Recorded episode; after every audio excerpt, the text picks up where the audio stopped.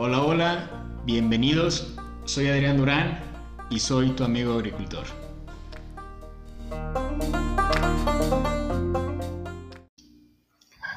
¿Qué tal? ¿Qué tal amigos agricultores? ¿Cómo están?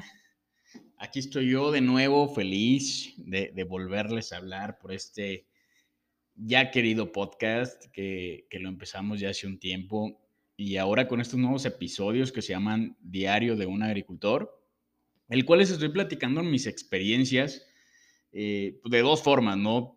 Los que ya me conocen un poquito más saben que, tengo un trabajo, eh, trabajo para una empresa de producción de blueberry orgánico, el cual una parte, los, o el 50% de los episodios de, Diario de un Agricultor tratan de eso, de, de las experiencias que yo estoy viviendo en esa agrícola lo que se está pasando, lo bueno, lo malo.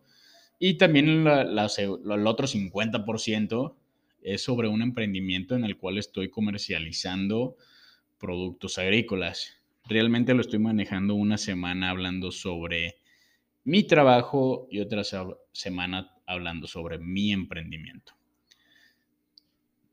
Tuve una semana donde realmente no tuve la oportunidad de subirles un capítulo y la verdad les deseo, les deseo, oigan nomás, les pido todas las disculpas, eh, no volverá a pasar, voy a tratar que cada semana no fallarles y bueno, este es el tercer capítulo de Diario de un Agricultor en el cual vamos a, seguir con la historia de mi trabajo en el tema de producción de Blueberry.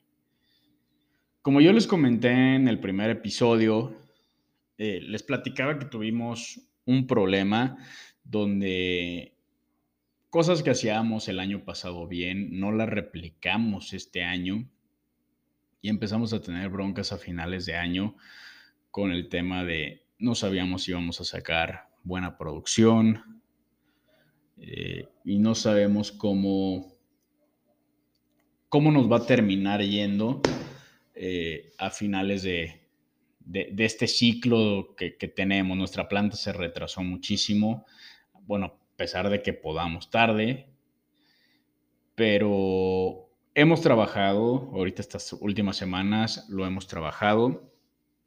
Yo, les platicaba en, en especial que tuvimos tres problemas y les voy a decir cómo lo fuimos resolviendo poco a poco. El primer problema era de que nos hicimos, nosotros el año pasado sacamos, sacábamos una muestra foliar de nutrición de nuestra planta para tener como referencia cómo nos iba en la nutrición. Este año hicimos un cambio de, fertilizantes, hicimos un cambio de productos y, y por, ¿cómo se pudiera decir? Por confiarnos, no empezamos a sacar análisis foliares, no sabíamos cómo iba nuestra planta, se empezó a tomar un color diferente, el cual nos decían que era una cosa, que era otra, y nosotros no sabíamos al 100% qué era. Hasta que ya vimos, dijimos, ¿sabes qué? Ya esto está mal. Vamos a sacar los análisis, vamos a ver qué tiene la planta por dentro, qué es lo que debimos haber hecho desde un inicio y, y es la recomendación que si le doy a todos, no se esperen a, que vaya un asesor, un vendedor y les diga, es esto, el otro, y metas el producto y tú veas que tu planta no reacciona. Hagan sus análisis cuando tienes a un hijo o tú cuando te sientes enfermo, vas al doctor y vas a ver qué tienes para poder tomar la medicina o tener los cuidados suficientes para poder recuperarte. Así es con nuestras plantas tienes que ir con ese doctor que es el laboratorio, llevarlo a muestra para que te diga por dentro qué es lo que tiene tu planta y puedas darle el tratamiento necesario para que se pueda recuperar.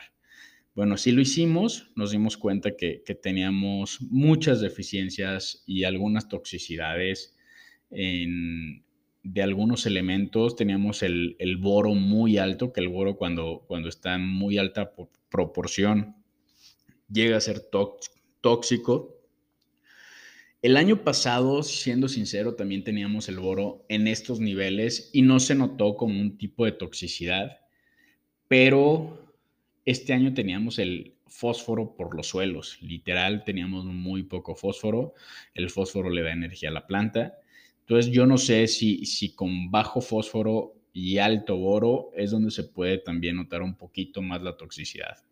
Afortunadamente ya hemos, en lo que va del año, hemos hecho casi tres análisis para poder ver que nuestros fertilizantes que volvimos a cambiar nos estén funcionando y, estamos trabajando en eso con, con, el análisis de laboratorio, con los Cardix, que son unos aparatos Oriva que te miden cationes y puedes darte una referencia de cómo está tu planta. Lo hemos estado trabajando, las plantas han cambiado muchísimo. Eh, yo, yo le comento a los ingenieros que me visitan en estos momentos, es de, hubieras venido a principios de, de diciembre y, me hubiera dado hasta pena eh, meterte al campo y a veces me daba pena porque el campo no estaba bien. Ahorita ya no es el campo más bonito, siendo sincero, pero pues es un campo ya aceptable, un campo que pueden visitar, que todavía hay mucho por trabajo por hacer, pero, pero ya, ya puede, las personas que quieran visitarme ya lo pueden hacer y con todo gusto les damos una vuelta por el campo. Eso en el tema de nutrición, ya, ya estamos trabajando en todo eso, probando fertilizantes, dosis y también mejorando el tema de los riegos para hacer un riego más puntual y que no tengamos problema con todo el tema de nutrición. Les comentaba también que el tema de los pHs, eh, se nos subió mucho el pH ya que tenemos un reservorio muy grande y como nosotros no podemos utilizar ácidos como el sulfúrico, nítrico y fosfórico, que son los que normalmente se utilizan en hidroponía y en una, producción convencional. Nosotros tenemos que utilizar un quemador de azufre, el cual el agua que pasa del pozo antes de llegar al reservorio pasa por el quemador de azufre y le baja el pH al agua. Pero nosotros teniendo un reservorio muy grande, pues el pH no sé como que no es tan estable dentro del reservorio, entonces hemos tenido broncas. Y poco a poco estamos trabajando con, con, la gente de riego, que son los encargados también del, quemador de azufre, en, poder estabilizar un poco más ese tipo de, tratamiento con el quemador de azufre y poder controlar un poco más ese pH. Tenemos un tanque desde un inicio de la agrícola que estaba destinado a, un ácido, nosotros se puede utilizar ácido cítrico, que es, que es como lo que te permite la producción orgánica. Tuvimos que comprar un ácido para poder bajar el pH en lo que nosotros manejamos y estabilizamos un poquito más el, el tema de, de bajar el pH en la olla o en nuestro reservorio. Y también estamos viendo la forma de cómo implementar para no utilizar tanto ácido y que salga cara las aplicaciones, hacer un quemador de azufre pequeño, el cual podamos quemar el azufre que va al tanque del ácido para bajar el agua de ese, de ese tanque, bajarlo a un pH de dos y medio en promedio, para que luego combinándola con, con el agua que va hacia nuestro riego, nos sirva como un tipo de ácido que vamos a tener ahí de un pequeño quemador de azufre y así poder controlar nuestro pH, que los nutrientes absorban muy bien en nuestras plantas y evitarnos ya estos problemas de los pHs altos. Y también les decía que el tercer problema que tuvimos fue el taponamiento de cintilla de riego por ciertos productos, las materias orgánicas que tienen los fertilizantes orgánicos. Y y pues hemos trabajado con los lavados. Normalmente el riego que nosotros tenemos tiene ya su manejo de lavado, pero viendo ahorita como que en lo orgánico no, no ha sido al 100% lo, lo que se requiere para poder lavar bien. Entonces implementamos ahí unas valvulitas para que podamos abrir la cintilla directa, no solamente lavar por tubería, sino desde la cintilla y, sacar todo el mugrero que tiene la cintilla por dentro. Implementamos también en las válvulas de riego poder implementar unas llaves o agregamos unas llaves para por una con una motobomba poder inyectar peróxido directo a la válvula de riego para que sepamos que el producto de peróxido, porque tú lo puedes inyectar en tu tanque, en tu almacén de riego. Pero para tú inyectar peróxido o un producto eh, que te ayuda a limpiar, pues tienes que hacer el cálculo de cuánta agua pasa por tu tubería, cuánta agua se queda en, tus, en tus mangueras, para calcular más o menos cuánto tiempo va a tardar en llegar el producto que estás inyectando de tu almacén hacia la tabla que vas a limpiar y en la cual vas a dejar ese producto para que a lo mejor durante toda una noche o durante toda una tarde esté trabajando el producto como el peróxido en lo convencional normalmente utilizan ácido sulfúrico para que esté trabajando empiece a deshacer como todo lo que hay por dentro de la cintilla y al día siguiente poder lavar. Para tenerlo nosotros más exacto, lo que hicimos fue literal al ladito donde se está eh, regando en las válvulas principales del riego. Ahí estamos inyectando directo a la válvula con una motobomba peróxido con ácido acético para que sepamos que está quedando bien en la manguera y al día siguiente lo, lo, dejamos reposar durante toda la noche y al día siguiente lavar y sacar toda esa mugre que tenemos ahí dentro. Esos son como los principales trabajos que estamos haciendo para poder solucionar esto. Afortunadamente el campo ha cambiado mucho. No sé si vayamos a poder llegar a, tener los rendimientos que queríamos. Bueno, más bien los rendimientos que queríamos ya no los vamos a tener, pero sí estamos haciendo lo posible por llegar al mayor rendimiento que se pueda este año para tener la, suficiente solvencia para poder trabajar el siguiente año tanto con las hectáreas que ya tenemos como con las hectáreas que tenemos de crecimiento.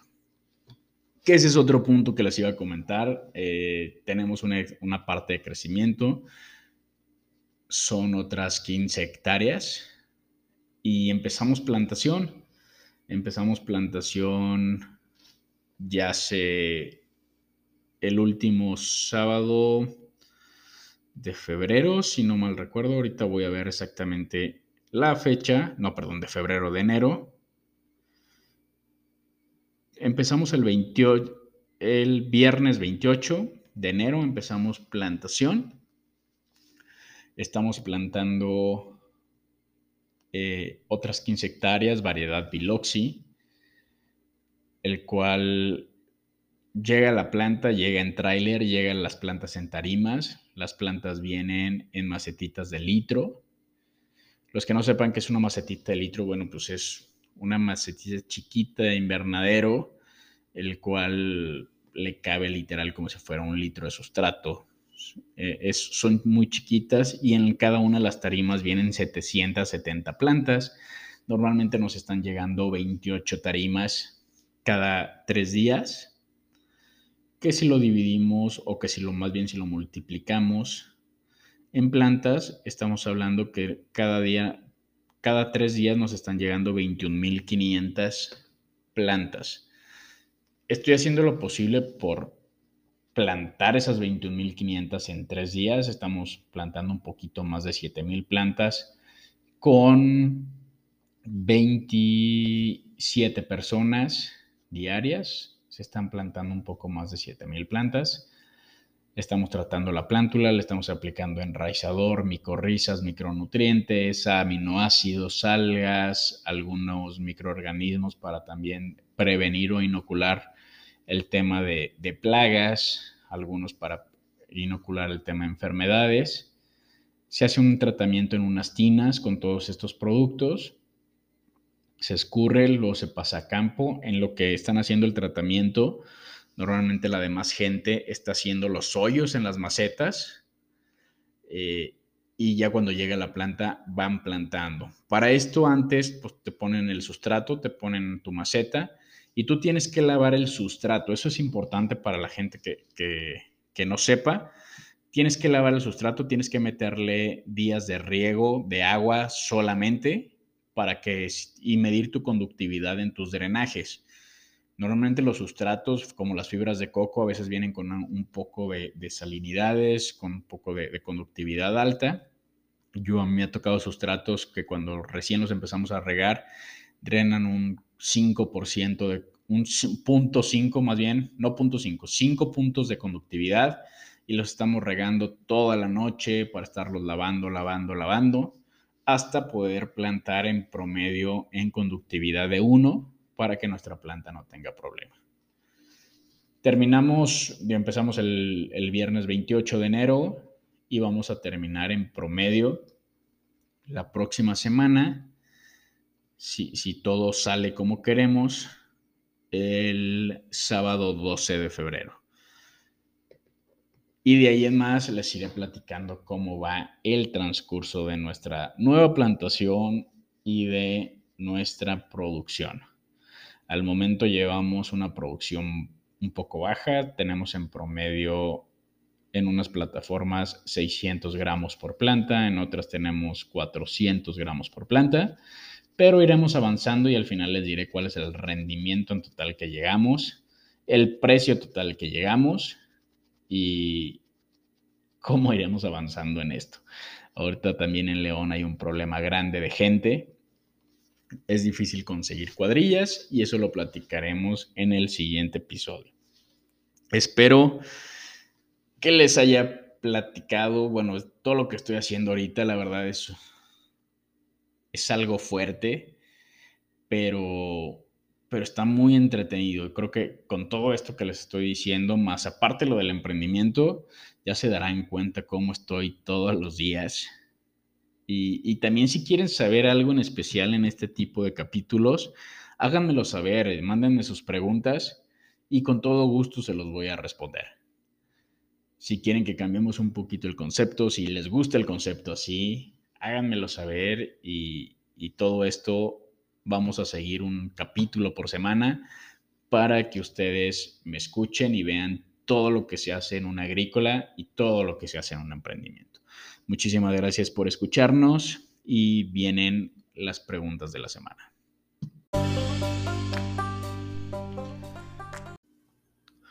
Empezamos con las preguntas de la semana y esta semana solamente tenemos dos preguntas. Recuerden que los que quieran que contestemos una pregunta, escríbanoslo en cualquiera de nuestras redes sociales, TikTok, Instagram o Facebook. Y las mejores preguntas las contestaremos en la semana del episodio. Dice David Estrada, yo salí de la universidad y no tengo trabajo actualmente. Ya mandé muchos CVs a varias vacantes, pero ninguna me llama. No sé qué hacer. Lo primero es no desesperarse. Estamos en un tiempo donde la verdad el encontrar trabajo es muy difícil y también las personas que tengan el trabajo aprovechenlo y tengan esa, esa idea de que están en, ahorita en un lugar donde muchas personas quisieran estar no todos tienen trabajo y los que no lo tienen es muy difícil encontrarlo. Y hay que aprovechar esos contactos. A lo mejor tienes algunos de tus compañeros que tuvieron un poquito más de suerte y que trabajan en alguna empresa, busca que te recomienden en la empresa o que te avisen en cuanto haya una vacante. Eso puede ser por el tema de las empresas de ventas o si hay un, tienes algún amigo que su familia se dedica a la producción y él a veces está trabajando con la familia, pregúntale si tiene algún trabajo para ti y a la vez ahí lo deben de estar visitando varios ingenieros de diferentes empresas. Diles que les pregunte y que si ocupan o tienen alguna vacante, te recomienden para que puedas tener un trabajo mejor. Aprovechen sus contactos. La segunda pregunta dice, Estoy por graduarme y siento que ya se me olvidaron muchas cosas. Me da miedo no ser un buen ingeniero. ¿Algún consejo? Créeme que a todos los que estudiamos agronomía nos pasa o nos pasó eso. No todo lo que aprendes en, bueno, lo que aprendes en la universidad o lo que ves en la universidad, lo vas a tener fresquito para cuando salgas ya como egresado.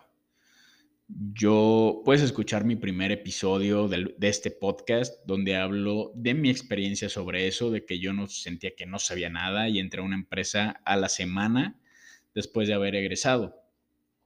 Ahí platico toda mi experiencia y no te preocupes, las empresas y las agrícolas que contratamos, sabemos que los recién egresados no tienen todo el conocimiento, pero sí ten la mente muy abierta para poder aprender todo, porque todo lo que hagas en un trabajo nuevo lo vas a aprender con esa experiencia.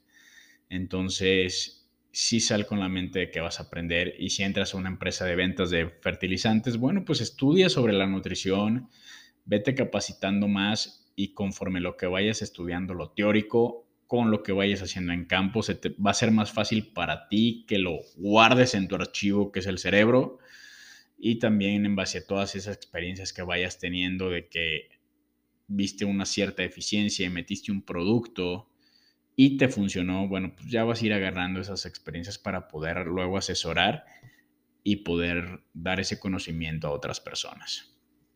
Pues muchísimas gracias a todos por escuchar este episodio más.